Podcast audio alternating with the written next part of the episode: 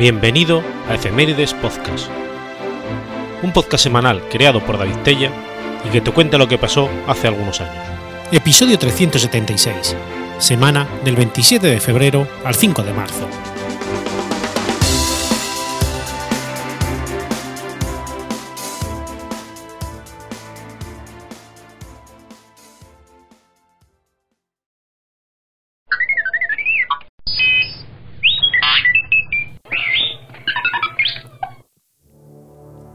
27 de febrero de 1829. Ocurre la batalla de Portete de Tarqui. La batalla de Portete de Tarqui se libró en el denominado Portete de Tarqui, a pocos kilómetros de Cuenca, Colombia, entre tropas de la República Peruana y la República de Colombia.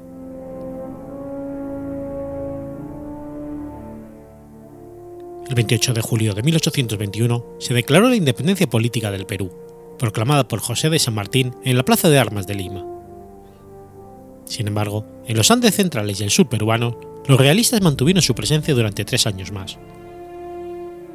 La victoria definitiva de las fuerzas patrióticas se consiguió en 1824, tras la batalla de Junín y Ayacucho.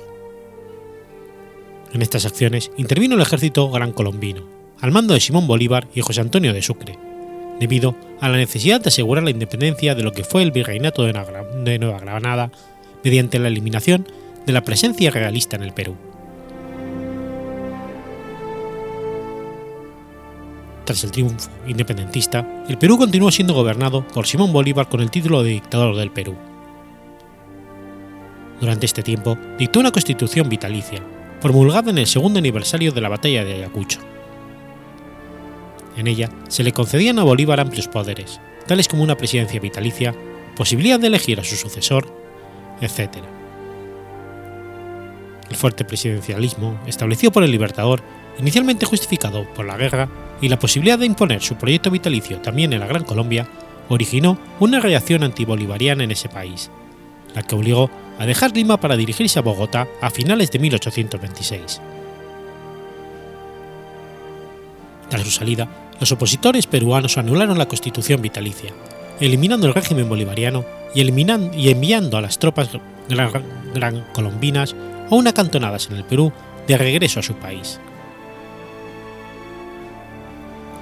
El 9 de junio, el Congreso peruano proclamó como presidente de la República al mariscal José de la Mar. El gobierno de la Mar, sin embargo, vio como una amenaza el hecho de que el Perú se encontrara rodeado por los gobiernos bolivarianos de la Gran Colombia y Bolivia. Además, las tensiones con ambos países aumentaban, debido al proyecto de reunificar ambos Perúes bajo la República Peruana, los conflictos sobre la posesión de Tumbes, Jaén y Mainas y la oposición a la anexión colombiana de Guayaquil. Tras la caída del régimen bolivariano en el Perú, la principal acción del gobierno de la Mar fue solicitar permanentemente la retirada de las tropas gran-colombinas de Bolivia. A principios de 1827, el general peruano Agustín Gamarra comenzó a reunir tropas en Puno, pero negó que sus intenciones fueran invadir el país altiplánico. En diciembre de 1827, en vista de las acciones de Gamarra, Sucre moviliza su ejército cerca de la frontera con el Perú. Al mismo tiempo, sin embargo, el descontento entre los bolivianos comenzaba a aumentar, principalmente por las políticas bolivarianas, que desembocaban en el motín de Navidad, que si bien fracasó, ocasionó el compromiso del presidente de Bolivia para convocar elecciones parlamentarias.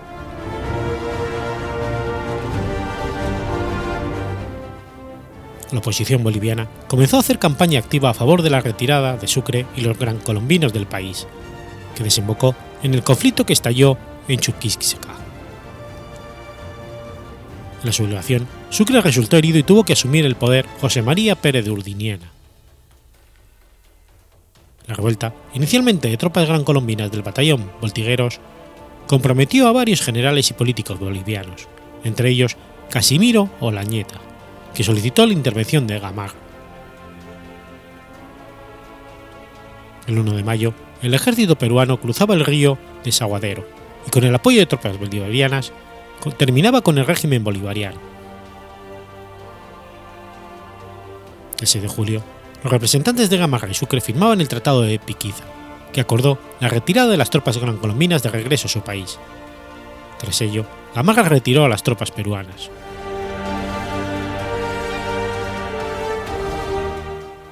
El derrumbe de la influencia bolivariana en Bolivia ahondó la rivalidad entre el Perú y Bolívar.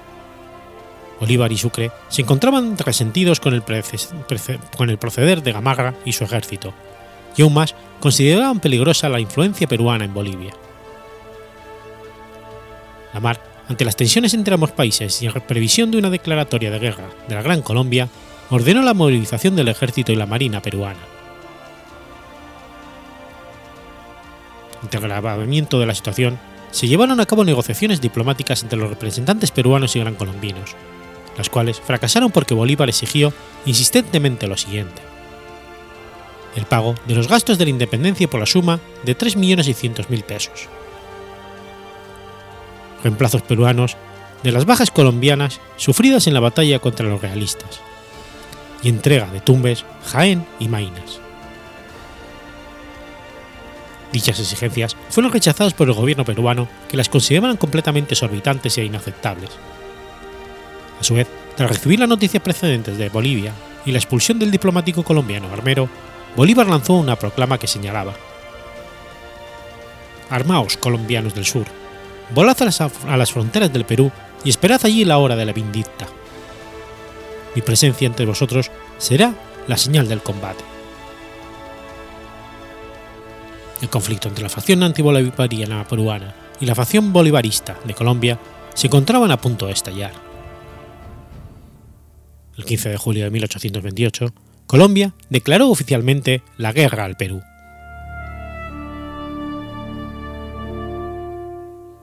En consecuencia, la Mar movilizó el ejército peruano hacia el norte, organizado en tres divisiones compuestas por 4.500 soldados. A estos debía unirse Gamarra con 3.100 soldados. Por su parte, las fuerzas gran colombinas se dividieron en dos. Bolívar se dirigió hacia la región de Cauca para enfrentar la rebelión de los generales José María Obando y José Hilario López. A su vez, Sucre y Juan José Flores desplegaron sus tropas compuestas por 4.600 efectivos en el distrito sur de Colombia. Lamar ordenó a la escuadra peruana al mando del almirante Martín Guise dirigirse hacia el norte, para hostilizar las costas gran colombinas. La marina peruana estaba compuesta por fragatas Presidente y Monteagudo, la cobreta Libertad, el bergantín Congreso, las goletas Ariquipeña, Peruviana y ocho lanchas cañoneras. Más tarde contó también con el bergantín Rápido, el primer combate naval de la guerra, ocurrió en Punta Malpelo. El 18 de septiembre, Guise partió del Callao junto a la mar y llegó a Paita el 22. El 2 de octubre, la flota peruana realizó desembarcos sobre varios pueblos, especialmente en el de Naranjal, causando por todas partes daños considerables.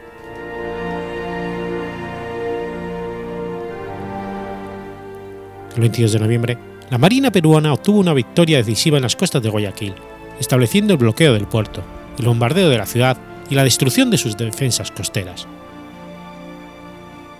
El 24 de noviembre, tras el bombardeo peruano, las tropas gran colombianas comandadas por Juan y Ligord Hurt comenzaron a evacuar Guayaquil. El 19 de enero de 1829, la ciudad se rindió, siendo ocupada por el ejército peruano el 1 de febrero. Asimismo, la escuadra peruana bloqueó toda la costa pacífica gran colombina.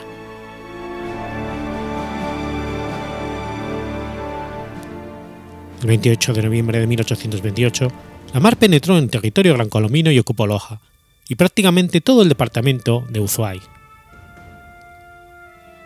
Las fuerzas de Gamarra, que venían desde Bolivia, se unieron a él en, en enero de 1829. el ejército peruano continuó avanzando hacia el norte hasta Oña. Ante la situación, Sucre y Flores reunieron al ejército gran colombiano del sur en la provincia de Cuenca. Sucre, siguiendo órdenes de Bolívar, inició negociaciones de paz con la mar que si bien fracasaron, le dieron un valioso tiempo para concentrar sus fuerzas. El 10 de febrero, el comandante peruano Pedro Raulet al mando de 300 hombres, ocupó la ciudad de Cuenca. El 11 y el 12 de febrero, los representantes de ambos ejércitos se reunieron nuevamente, pero tampoco lograron alcanzar un acuerdo.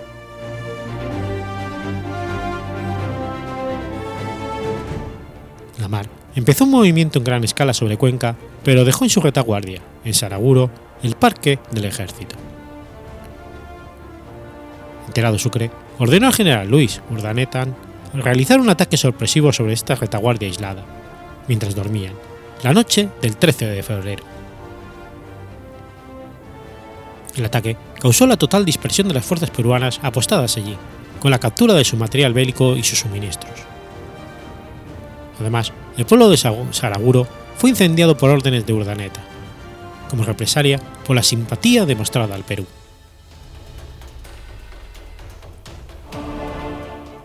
Pese a este revés, el 14 de febrero el ejército peruano pasó a Yunguilla. El cuartel general fue establecido en Churupali. Las fuerzas peruanas continuaron avanzando hasta la localidad de Lentag, a cuatro leguas de Girón y San Fernando. Sucre, mientras tanto, avanzó con sus fuerzas hacia la explanada de Tarquí, ubicando a la infantería en Arancay y a la caballería en Guagua Tarquí manteniéndose en esa posición hasta el día 26. En esos días, Raulet retornó en su incursión en Cuenca. El 23 de febrero lograron reunirse 700 de los dispersos de Saraguro, que se unieron al resto del ejército peruano. Tras concentrarse en San Fernando, la división peruana comandada por José María de la Plaza avanzó sobre Girón Posteriormente, todo el ejército peruano le siguió, y Gamarra ordenó a Plaza continuar avanzando para ocupar el portete de Tarqui. Plaza protestó, pues consideraba que sus soldados se encontraban aislados y más cerca de las tropas grancolombinas que el ejército peruano, a merced de un ataque de Sucre. Gamarra y Gamarra le tranquilizaron diciendo que el resto de las tropas pronto se unirían a él.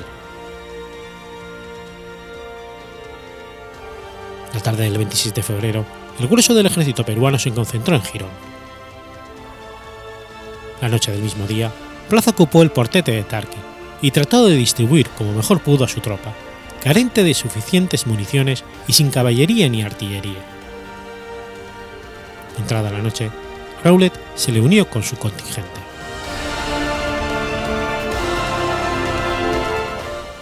Sucre, enterado del avance de la división Plaza Girón, Inicialmente pensó que se trataban de tropas de reconocimiento. Sin embargo, el 25 de febrero se enteró de la presencia del grueso del ejército peruano en San Fernando y resolvió atacar la plaza. El ejército gran colombino avanzó la tarde del 27 de febrero, em-, sin embargo, las fuertes lluvias retrasaron su avance. Llegaron a Tarquí durante la noche y al llegar Sucre se enteró de que la presencia de la división de la plaza de Portete y preparó las fuerzas grancolombinas para el ataque. Sucre, en la mañana del día 27 de febrero, situó la primera división colombiana, compuesta por los batallones de infantería, rifles, Caracas y Yaguachi, y el escuadrón de caballería Manuel Cedeño al norte de la llanura de Tarqui en posición ventajosa, mientras esperaba la llegada de la segunda división. Plaza, aislado del resto del ejército peruano, decidió enviar un grupo de reconocimiento a las primeras horas del día 27. Estas tropas chocaron con el escuadrón de caballería cedeño, iniciando así la batalla. Sucre envió el batallón rifles a reemplazarlo, que se había visto obligado a retroceder. Sin embargo, dada la oscuridad y dificultad del terreno, el rifle se entró en acción con poco orden y confundió a un grupo comandado por el capitán gran colombino Piedraíta con las tropas peruanas, trabando con ellos la lucha. Luego comenzó a aclarar y las tropas gran colombinas pudieron reconocerse unas a otras. Flores, mientras tanto, consiguió atravesar el bosque que le separaba de las fuerzas peruanas y organizó un ataque conjunto de los batallones Caracas y Guayachi. Tras el desorden inicial, Plaza resistió durante tres horas en su posición a la espera del avance de la mar y Gamar. Sin embargo, viéndose superado en número y con las municiones reduciéndose, Plaza ordenó el repliegue en busca del grueso del ejército peruano, encargando cubrir la retirada del coronel Quiroz. Durante todo el trayecto, los restos de la división Plaza se vieron continuamente acosadas por la infantería y caballería gran colombina.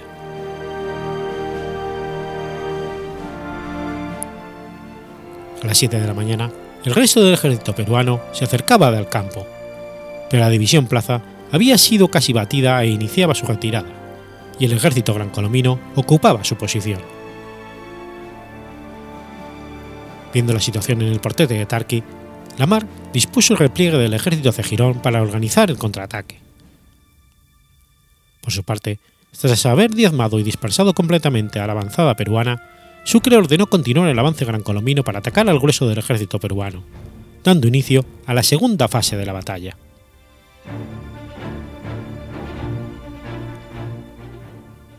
La caballería gran colombina, bajo el mando del coronel Daniel Florencio Laeri, intentó cortar el repliegue de la infantería peruana.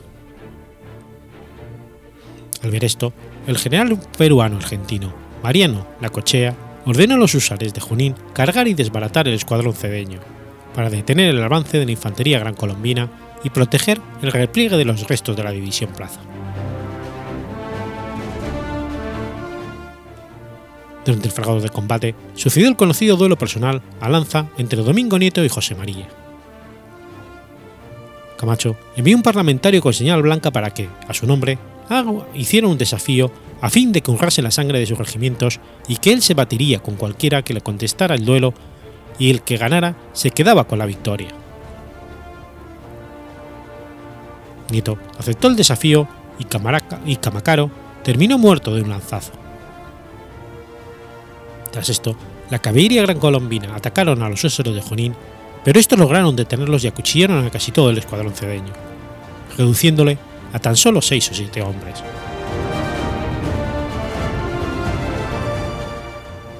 Tras detener el avance de las fuerzas gran colombinas, el ejército peruano contempló su repliegue y formó sus divisiones en la llanura, desplegando su caballería y artillería de la salida del desfiadero, a la espera de los siguientes acontecimientos. Las tropas gran colombinas, a su vez, prefirieron conservar sus posiciones en espera de los siguientes movimientos y la llegada de refuerzos, pues su caballería había sido prácticamente exterminada.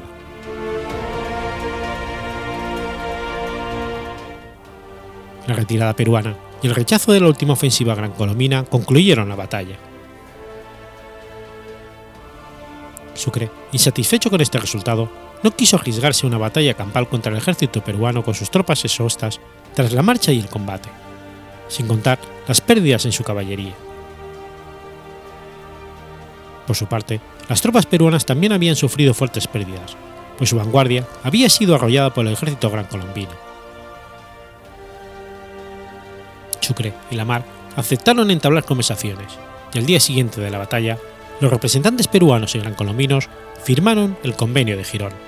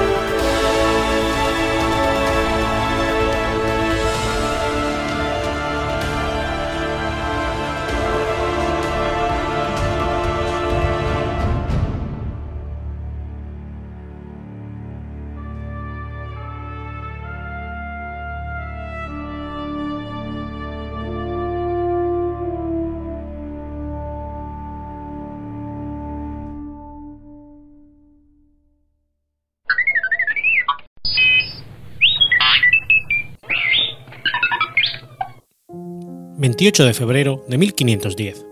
Muere Juan de la Cosa. Juan de la Cosa fue un navegante y cartógrafo español conocido por haber participado en siete de los primeros viajes a América y por haber dibujado el mapa más antiguo conservado en el que aparece el continente americano. No se sabe con exactitud dónde nació Juan de la Cosa, pero la hipótesis más aceptada es que fue en Santoña, en Cantabria, ya que se conservan documentos que muestran que fue vecino de Santoña y que su mujer e hija residieron en esta ciudad.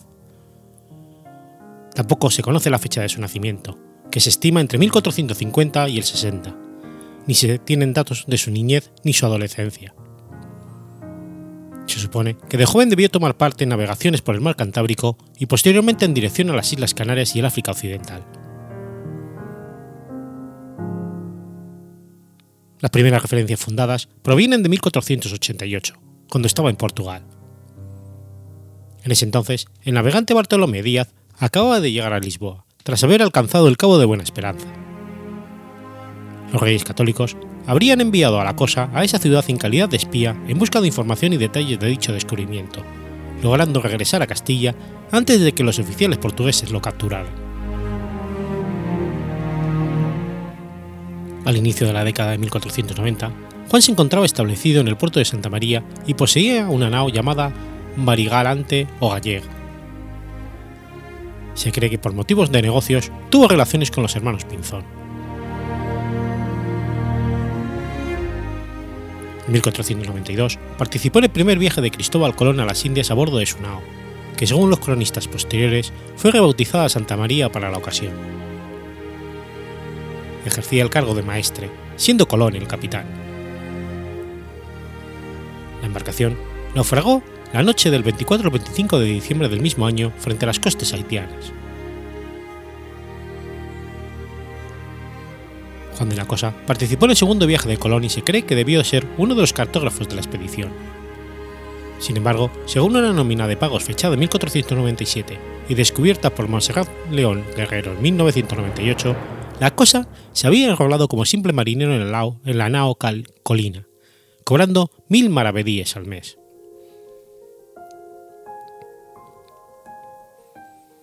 Se sabe también que Juan de la Cosa tomó parte en la exploración de la costa de Cuba, ya que fue uno de los firmantes del juramento que Colón obligó a sus tripulantes a declarar que Cuba no era una isla. En ese documento, fechado en junio de 1494, la cosa figura como marinero de la carabela Niña, si bien podría ser también uno de los maestros de las cartas de marear, mencionados en el texto.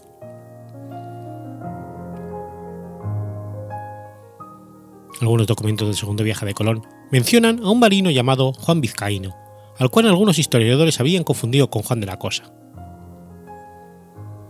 El hallazgo de la nómina de pagos de 1497 demostró que en realidad en esta expedición tomaron parte no, no una sino dos personas llamadas Juan Vizcaíno, y además Juan de la Cosa, por lo que se trataba finalmente de tres personas diferentes.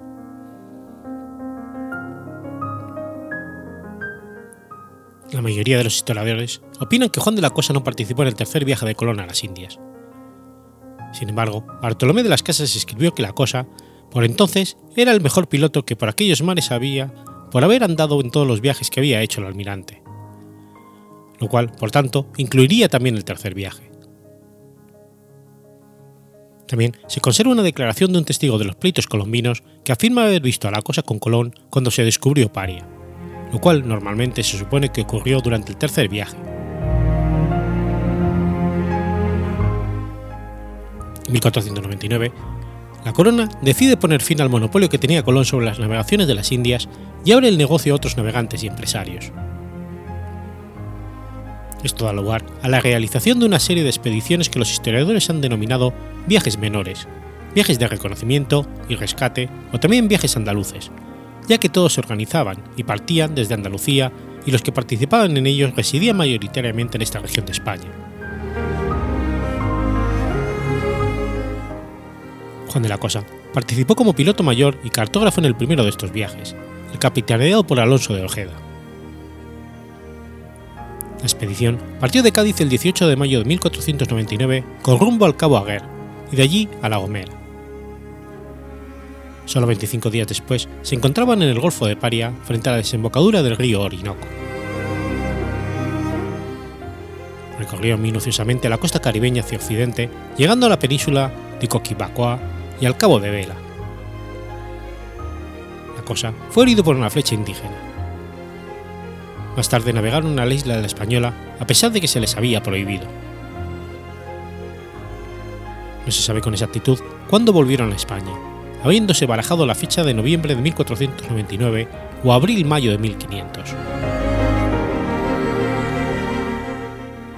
En este viaje no tuvo apenas beneficios económicos, pero la cosa pudo cartografiar en detalle la costa de la región explorada, la cual reflejaría prontamente en su famoso mapa mundi.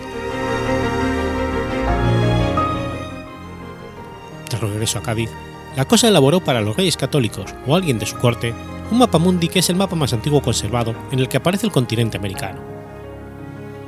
Está pintado sobre dos pieles de pergamino unidos en forma de rectángulo irregular de 96 centímetros de ancho y 183 de largo.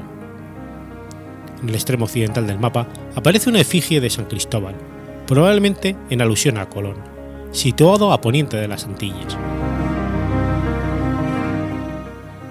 Dicho mapa refleja los resultados de los descubrimientos realizados en América durante el siglo XV, con información procedente de los viajes realizados por Colón, Alonso de Ojeda, Vicente Yáñez Pinzón, Juan Caboto, Pedro Álvarez Cabral y diversos exploradores portugueses que recorrieron África, como Bartolomeo Díaz y Vasco de Gama.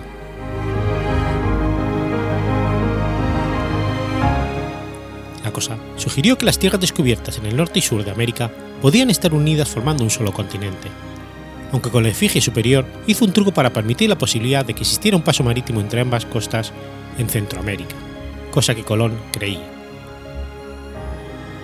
Cuba aparece ya identificada como una isla, en contra de la opinión de Colón. En general, las Antillas aparecen de manera completa y en América del Sur se muestra la costa desde el Cabo de la Vela hasta el Cabo de San Agustín, mostrando una parte del norte de Brasil. Por el contrario, en América del Norte no se muestra la península de Florida, Golfo de México ni la península de Yucatán. América Central está tapada por la Esfinge del Santo. El contorno de las costas de África aparece dibujado por primera vez de manera correcta, gracias a los últimos viajes de exploración realizados por los portugueses.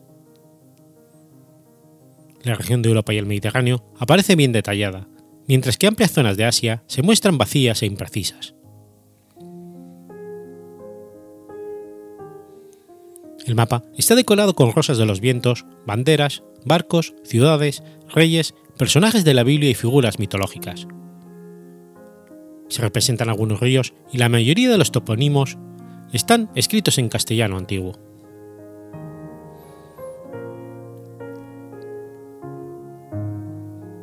Hacia finales de 1500, el notario sevillano Rodrigo de Bastidas había obtenido una licencia regia para explorar el Nuevo Mundo, así que consultó con De la Cosa sobre qué ruta tomar.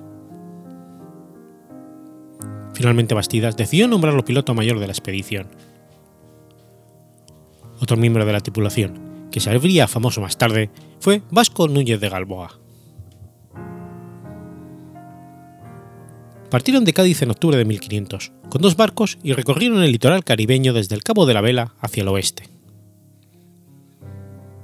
Descubrieron la desembocadura de un gran río al que llamaron Madalena y casi naufragan en las bocas de ceniza.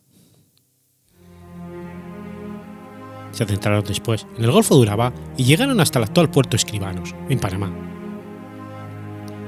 Tuvieron cantidades importantes de oro, pero el mal estado de las embarcaciones los obligó a dirigirse a la Española, donde fueron arrestados por el gobernador Francisco de Bobadilla. La Cosa y Bastidas regresaron a España a finales de 1502.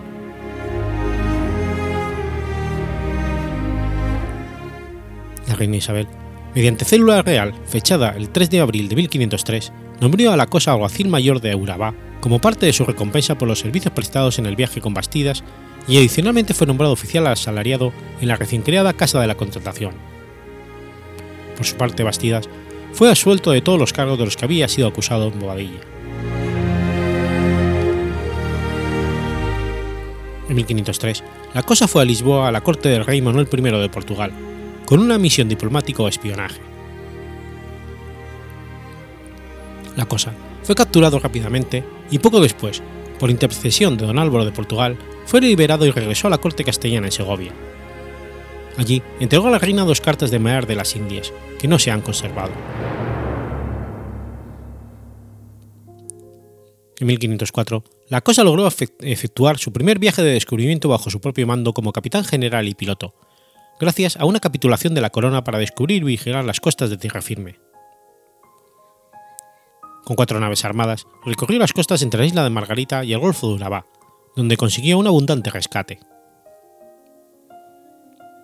En Cartagena de Indias encontró y socorrió al mercader sevillano Cristóbal Guerra y sus hombres, con quienes sin embargo tuvo grandes conflictos.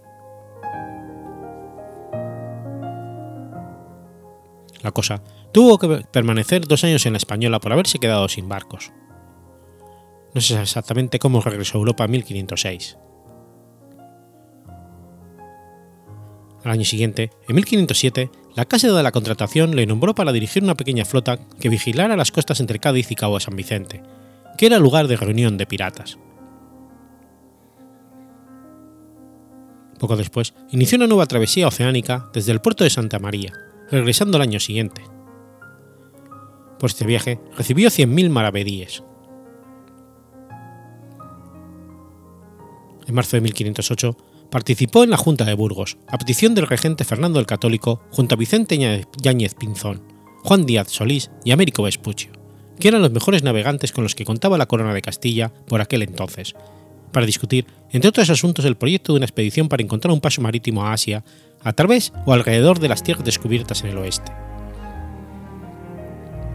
En esa misma junta representó a Alonso de Ojeda en el concurso para la gobernación de Tierra Firme, en competición con Diego de Nicuesa. Al final, la corona decidió dividir Tierra Firme en dos gobernaciones, Meragua al oeste del Golfo de Urabá y gobernada por Nicuesa, y Nueva Andalucía al este, gobernada por Ojeda.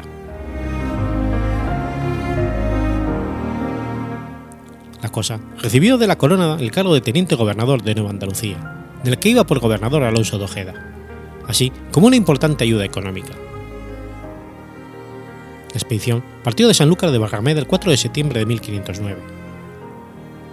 En ella, la cosa llevaba a su mujer Teresa, sus hijos y dos esclavas. Llegados a Santo Domingo, volvieron a zarpar hacia su destino final, el 10 de noviembre del mismo año, con tres embarcaciones y 300 hombres, entre ellos un soldado llamado Francisco Pizarro. La cosa resolvió la disputa entre los dos nuevos gobernadores sobre qué lugar exacto del Golfo de Urabá sería el límite de sus respectivas gobernaciones, señalando al río Atrato como la frontera entre Veragua y Nueva Andalucía.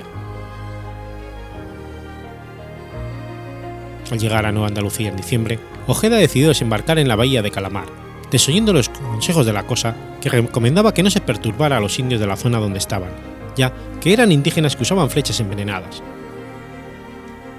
El cántabro proponía dirigirse a las orillas del Golfo de Urabá, donde vivían indios menos belicosos a los cuales la cosa había conocido cinco años atrás. Finalmente acató la orden de Ojeda. Poco después, los expedicionarios se vieron envueltos en un combate con indígenas que se saldó con la victoria española, lo que incitó a Ojeda a adentrarse en la selva, persiguiendo a los indígenas en su ida hasta el poblado de Turbaco.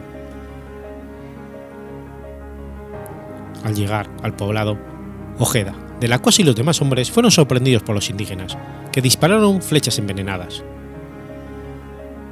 De la cosa cayó muerto, así como la mayoría de sus hombres, pero Ojeda pudo oír. Al volver Ojeda a la bahía del Caamar, se encontró con la expedición de su rival Nicuesa. Enterados del hecho ocurrido en Turbaco, los castellanos dejaron de lado sus diferencias y los hombres de ambas expediciones se vengaron destruyendo el poblado de Turbaco y asesinando a casi todos los habitantes.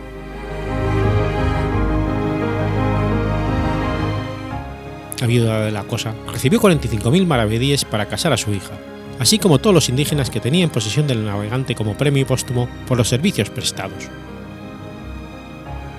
Se desconoce el destino del hijo de la cosa, el cual debería, teóricamente, haber heredado el cargo de alguacil mayor de Urabá.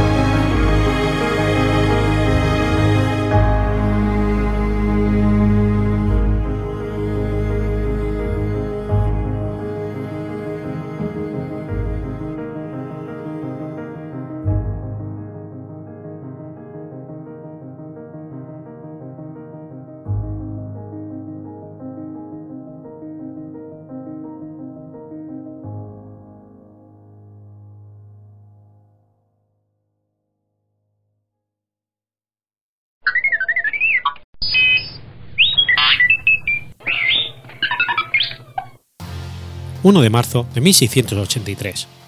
Nace Carolina de Brandenburgo-Ansbach.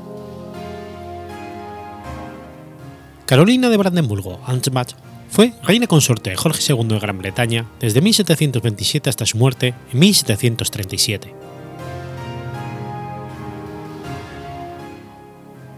Margravina Carolina de Brandenburgo-Ambach fue la mayor de los tres hijos del margrave Juan Federico de Brandenburgo-Ambach y la princesa Leonor Edmunda de Sajonia Eisenach, su segunda esposa. Huérfana de su padre a los tres años y de madre a los trece, creció como mujer brillante, culta e inteligente, lo que la hizo una princesa muy codiciada entre las cortes europeas. Sin embargo, cuando le llegó la oportunidad de convertirse en reina de España, rehusó la propuesta, pues de ninguna manera renunciaría a su fe protestante. Poco después, conoció a Jorge Augusto de Brunswick-Luneburgo, con el que se casó en el Palacio de Henrhausen, en Hannover, el 22 de agosto de 1705. Al subir su suegro al trono británico como Jorge I en 1714, su marido se convirtió en duque de Cornualles y poco después en príncipe de Gales, convirtiéndose ella, por lo tanto, en princesa de Gales. Como su suegro se había divorciado de su esposa varios años atrás, no había reina, lo que hizo que Carolina fuera la dama más importante del reino. Pronto forjó una gran amistad con Sir Robert Walpole, el primer ministro, y fue su influencia en el rey Jorge que permitió a los príncipes de Gales continuar con su estilo de vida después de que Jorge Augusto se distanciara de su padre. La notable inteligencia de Carolina pronto exasperó a su marido. En su juventud, ella mantuvo una activa correspondencia con Gottfried Leibniz, el coloso intelectual que era cortesano de la Casa de Hannover, siendo publicada dicha correspondencia en el siglo XIX. Sin embargo, el matrimonio de Carolina y Jorge fue en cierto modo acertado, pese a las varias amantes que solía tener el príncipe.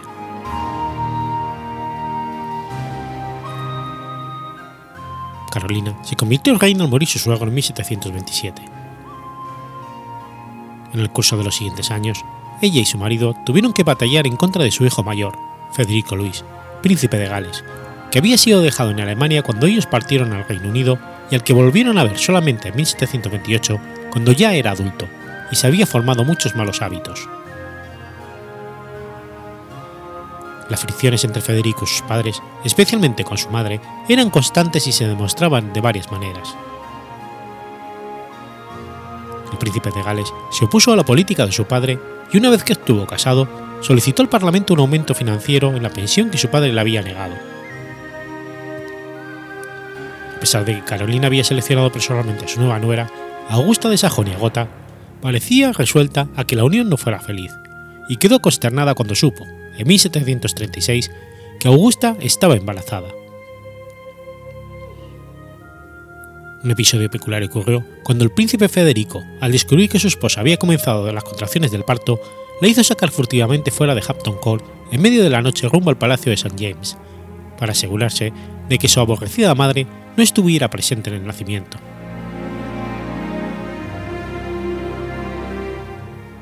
Similares peleas con su hijo se sucedieron tras el nacimiento de la primera hija de los príncipes de Gales, y un alejamiento total se produjo en los meses anteriores a la muerte de Carolina. La reina Carolina detentaba poderosas posiciones. Fue nombrada guardián del reino de Gran Bretaña y lugarteniente de su majestad durante la ausencia del rey, lo que le permitió actuar como regente cuando su marido estaba en sus viajes por Hanover. Murió en el Palacio de St. James el 20 de noviembre de 1737 a los 54 años de edad, siendo sepultada en la abadía de Westminster. Su marido dispuso un par de taudes, de taudes que tuvieran uno de los lados de forma desprendible, para que cuando él la siguiera al sepulcro, 23 años más tarde, pudieran estar juntos otra vez.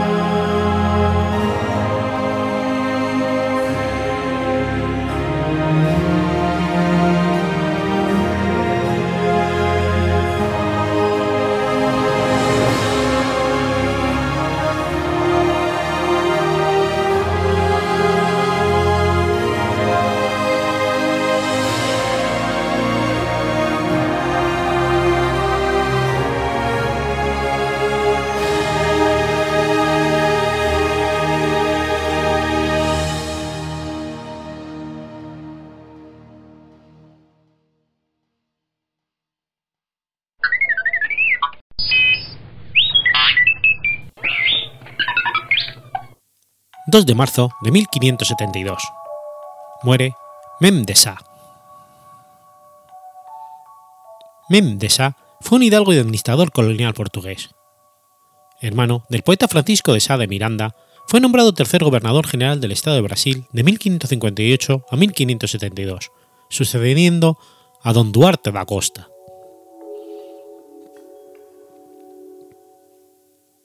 Llegó a Salvador, en Bahía, el 28 de diciembre de 1557. Pasó cerca de una semana en ejercicios espirituales bajo la dirección de los jesuitas y tomó pose más tarde del gobierno el 3 de enero de 1558.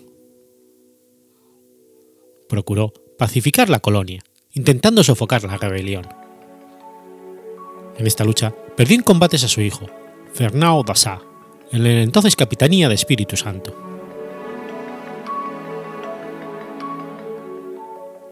Los 14 años de su gobierno se caracterizaron por importantes relaciones, tales como la fundación de la ciudad de Río de Janeiro el 1 de marzo de 1565 por su sobrino Estacio de Sá. La expulsión de los franceses en 1567 con el auxilio del mismo sobrino, que murió de un flechazo recibido en la lucha y la organización de tribus indígenas en misiones. Incentivó la producción azucarera, estimuló el tráfico de esclavos africanos para el Brasil y decretó leyes que protegían a la de la esclavitud a indios ya catequizados. Combatió la antropofagia.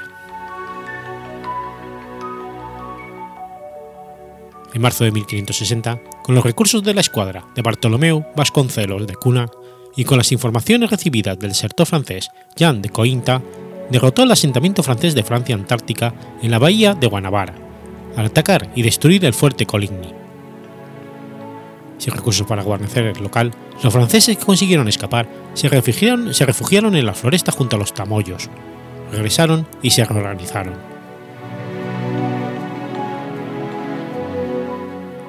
La expulsión de los franceses constituyó la mayor hazaña de su gobierno, pues los invasores habían establecido relaciones cordiales con los indígenas, incitándolos contra los portugueses.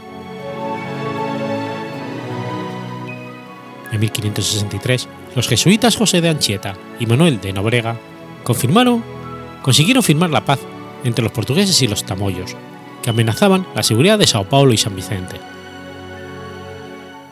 Anchieta permaneció cinco meses como rehén de los indios de Iperoig, aldea localizada donde está hoy la ciudad de Ubatuba, en el litoral norte del estado de Sao Paulo. La llamada Paz de Iperoig, conseguida por ambos sacerdotes, permitió la supervivencia del Colegio de Sao Paulo y la permanencia de los portugueses. En un primer ataque contra los invasores de Río de Janeiro, Memdasa consiguió destruir el fuerte de Coligny, en la isla de Seripijipe, hoy Vilegnan, en la bahía de Guanabara. Tras esto, el gobernador regresó a Bahía. Los franceses, refugiados junto a los indios, sus aliados, regresaron y reconstruyeron el fuerte. El 1 de marzo de 1565, el sobrino de Mem de Sá, Estacio de Sá, fundó la ciudad de San Sebastián de Río de Janeiro. La nueva ciudad se convirtió en base de las operaciones de los portugueses en la lucha contra los franceses. La expulsión definitiva de los franceses fue conseguida solamente después de muchas luchas. Estacio de Sá, con la ayuda de tropas del gobernador y la región de São Vicente, derrotó a los invasores después de las batallas del fuerte de Coligny, de Urusú Mirim y la isla del gobernador.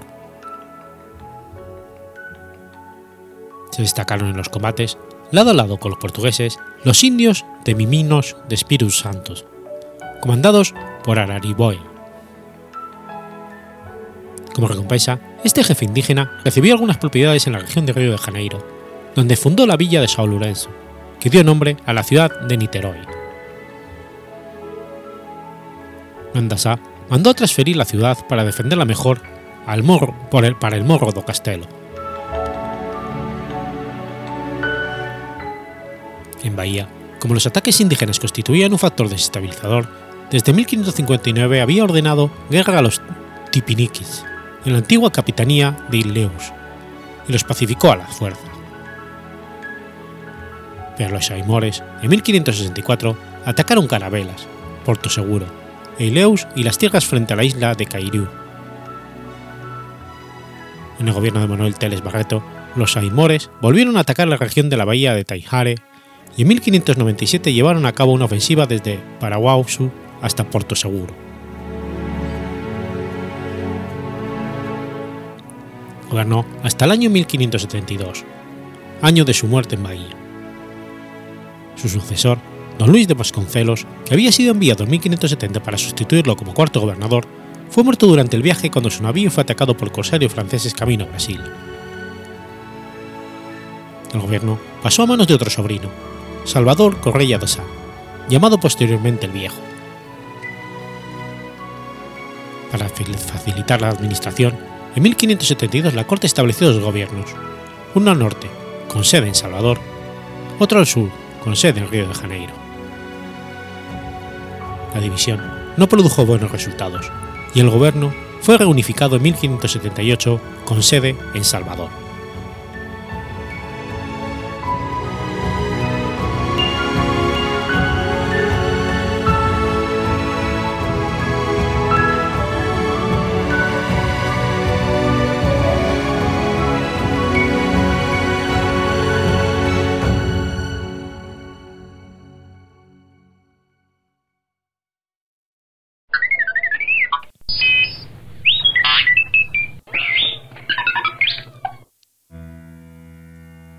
3 de marzo del año 532.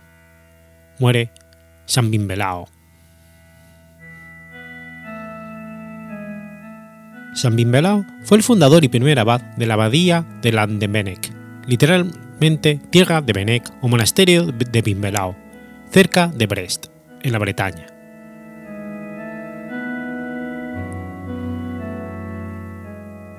Bimbelao era hijo de Fracano, príncipe de Dumonia, y de su mujer Gwen Terbrion, que, había, que habían escapado de la plaga hasta llegar a la Bretaña.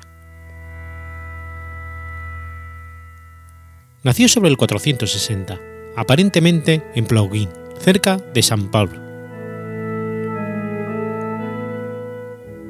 Mugelao creció en Plougufragan, cerca de Sambré, con sus hermanos, Wetnock y Yatu. Poco después se les unió su hermana, fue educado por Saint Duboc en Ile de la Brette, en el archipiélago de Brehat, cerca de Pampion. Según la tradición, cuando era joven, Wingaleo coincidió la idea de visitar Irlanda para ver las reliquias de San Patricio, que acababa de morir. De todas maneras, el santo se le apareció en un sueño para decirle que se quedara en la Bretaña para fundar una abadía. Así, junto con once discípulos de Brutdog, estableció el pequeño monasterio en la isla de Tibrisca, isla de Tibidi, en la orilla del río Fao. Fue un sitio agreste durante tres años, hasta que milagrosamente abrió un pasaje a través del mar para fundar la abadía al otro lado del estuario del Antebenebec. El santo aparece en la historia de la mítica ciudad de Is, en la que el legendario rey Graglón de Cornualles es su patrón.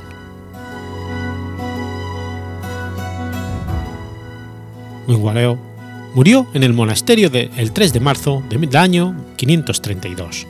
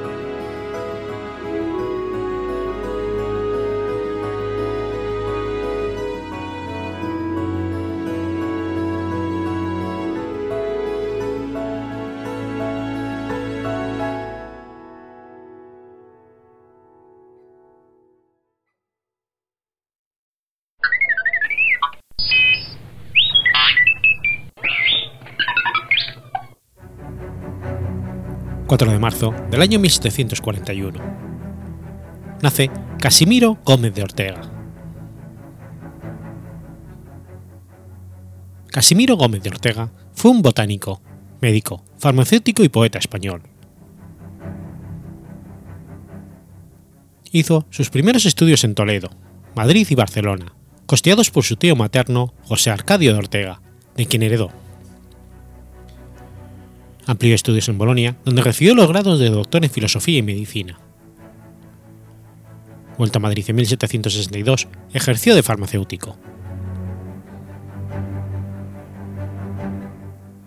Fue nombrado censor para las oposiciones de todas las cátedras en el Colegio Imperial de Madrid y participó activamente en tertulias literarias, de forma que hasta imprimió en 1769 un examen imparcial de la zarzuela titulada Las labradoras de Murcia, e incidentalmente de todas las obras del mismo autor en que analizaba la obra teatral de Ramón de la Cruz. En este cometido, pagó de su bolsillo, como manchego que era, una edición bilingüe italiano-español de una égloga de Garcilaso, pues le había gustado mucho la traducción que de la misma había conocido en Italia, realizada por un famoso poeta italiano. En 1771 se le nombra primer catedrático del Real Jardín Botánico de Madrid de manera interina, ganando definitivamente la plaza por oposición al año siguiente, desempeñándola hasta 1801, año en que se retiró. Herborizó las faldas de Sierra Morena, Miraflores el Paular en la Sierra Central y Aranjuez y sus alrededores. Analizó las aguas del balneario de Trillo, explicando sus propiedades curativas. Su influencia fue decisiva para el traslado del Real Jardín Botánico de Madrid desde la Huerta de Migas Calientes a las afueras de Madrid, a su actual ubicación en el Salón del Prado, en el año 1781. Mantenía correspondencia con los grandes botánicos de la época, sobre todo extranjeros, cuyas obras tradujo al castellano, ampliando de esta manera los conocimientos que se tenían en su época de esta materia. Enriqueció notablemente el jardín botánico. Dio a conocer en España por primera vez la química neumática, la teoría de los gases y otras reacciones químicas. Fue médico de cámara y boticario mayor del rey, siendo honrado con cargos en las expediciones científicas dispuestas por el gobierno. Asimismo, era miembro de numerosas sociedades literarias y científicas de su época. Dentro de una política muy ambiciosa de adquisiciones para el jardín botánico, crea tres grupos de corresponsales botánicos. Un europeo para dar a conocer las expediciones científicas y sacar rendimiento de ellas.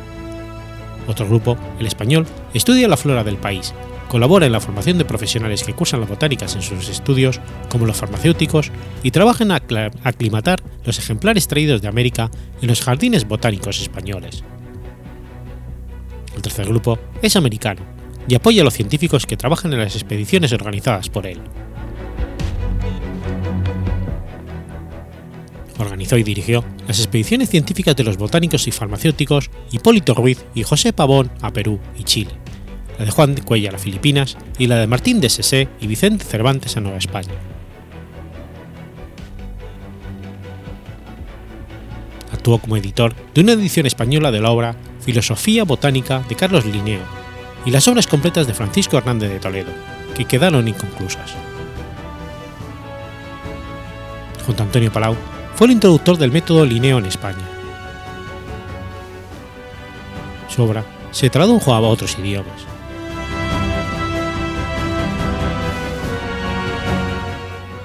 Los últimos años de su vida se vieron empañados por su animosidad contra quien había de sucederle, el eminente botánico Antonio de Cabanilles, lo que le hizo recibir juicios muy desfavorables tanto dentro como fuera de España. Estuvo casado con Teresa López, que le sobrevivió.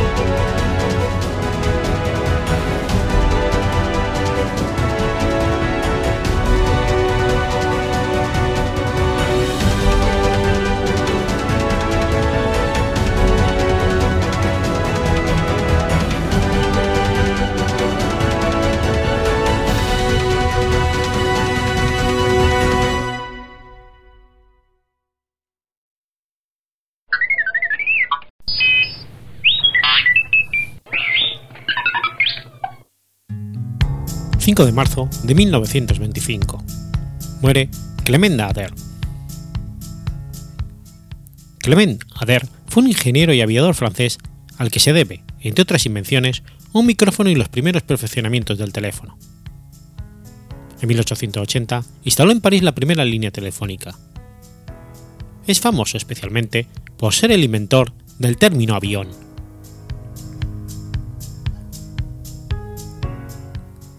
Ader fue todo un innovador en muchos campos de la ingeniería eléctrica y mecánica.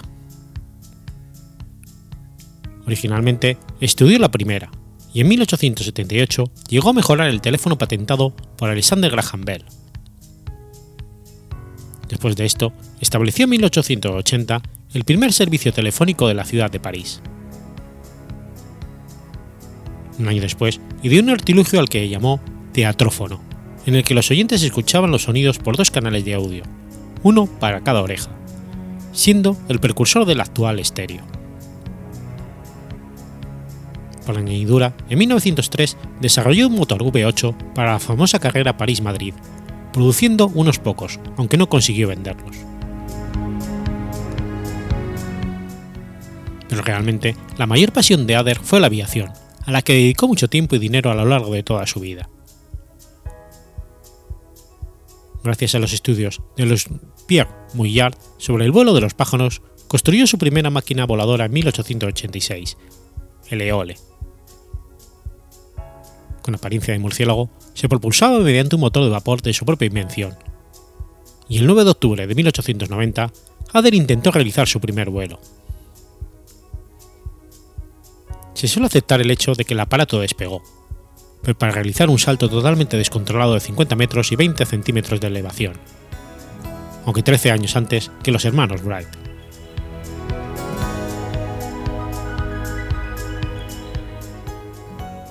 Ader acometió la construcción de un segundo aparato, llamado Avión Segundo, y también conocido como Zephyr o Eole 2. Sin embargo, parece ser que el trabajo nunca se completó y que fue abandonado en favor del Avión 3. No obstante, más tarde, en 1892, Ader defendió haber efectuado un vuelo de 100 metros con el avión, con el avión segundo totalmente terminado, hecho que nunca ha sido aceptado por la comunidad aérea. Los progresos de Ader atrajeron la atención del ministro de Guerra Charles de Freycinet. Con su respaldo, Ader construyó el avión tercero, igualmente con forma de murciélago y equipado con dos rudimentarias hélices. Cuando intentó volar, tras una corta carrera, la máquina fue derribada por un golpe de viento, pero los auténticos resultados del experimento fueron guardados como secreto por los franceses. Sin embargo, ya en 1910, y con el aeroplano ya inventado, se reveló que los resultados fueron infructuosos.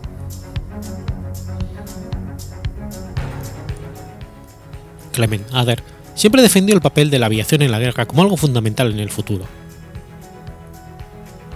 En 1909 publicó La aviación militar, que fue un libro muy popular en los años anteriores a la Primera Guerra Mundial. Lo más destacable es que ya en aquel entonces este pionero defendía el uso del portaaviones como un nuevo escenario para los combates aéreos. De hecho, fue su idea de isla flotante la que un año después dio pie a las primeras investigaciones para la construcción de este tipo de buques de guerra.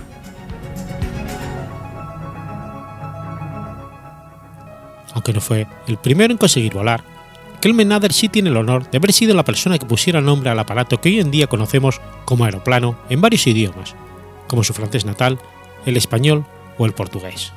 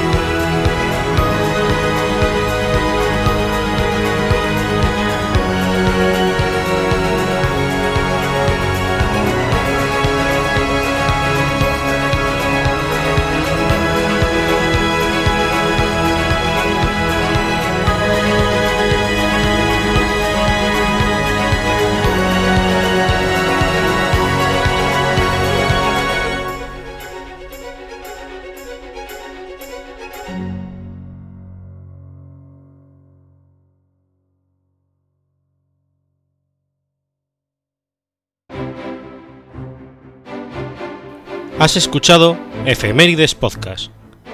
Si quieres ponerte en contacto conmigo, puedes hacerlo por Twitter a la cuenta arroba efemeridespod o mi cuenta personal, arroba telladavid, o por correo electrónico a la dirección efemeridespod.gmail.com. También puedes visitar la página web efemeridespodcast.es. Y recuerda que puedes suscribirte por iTunes y por iBox, y tienes un episodio nuevo cada lunes.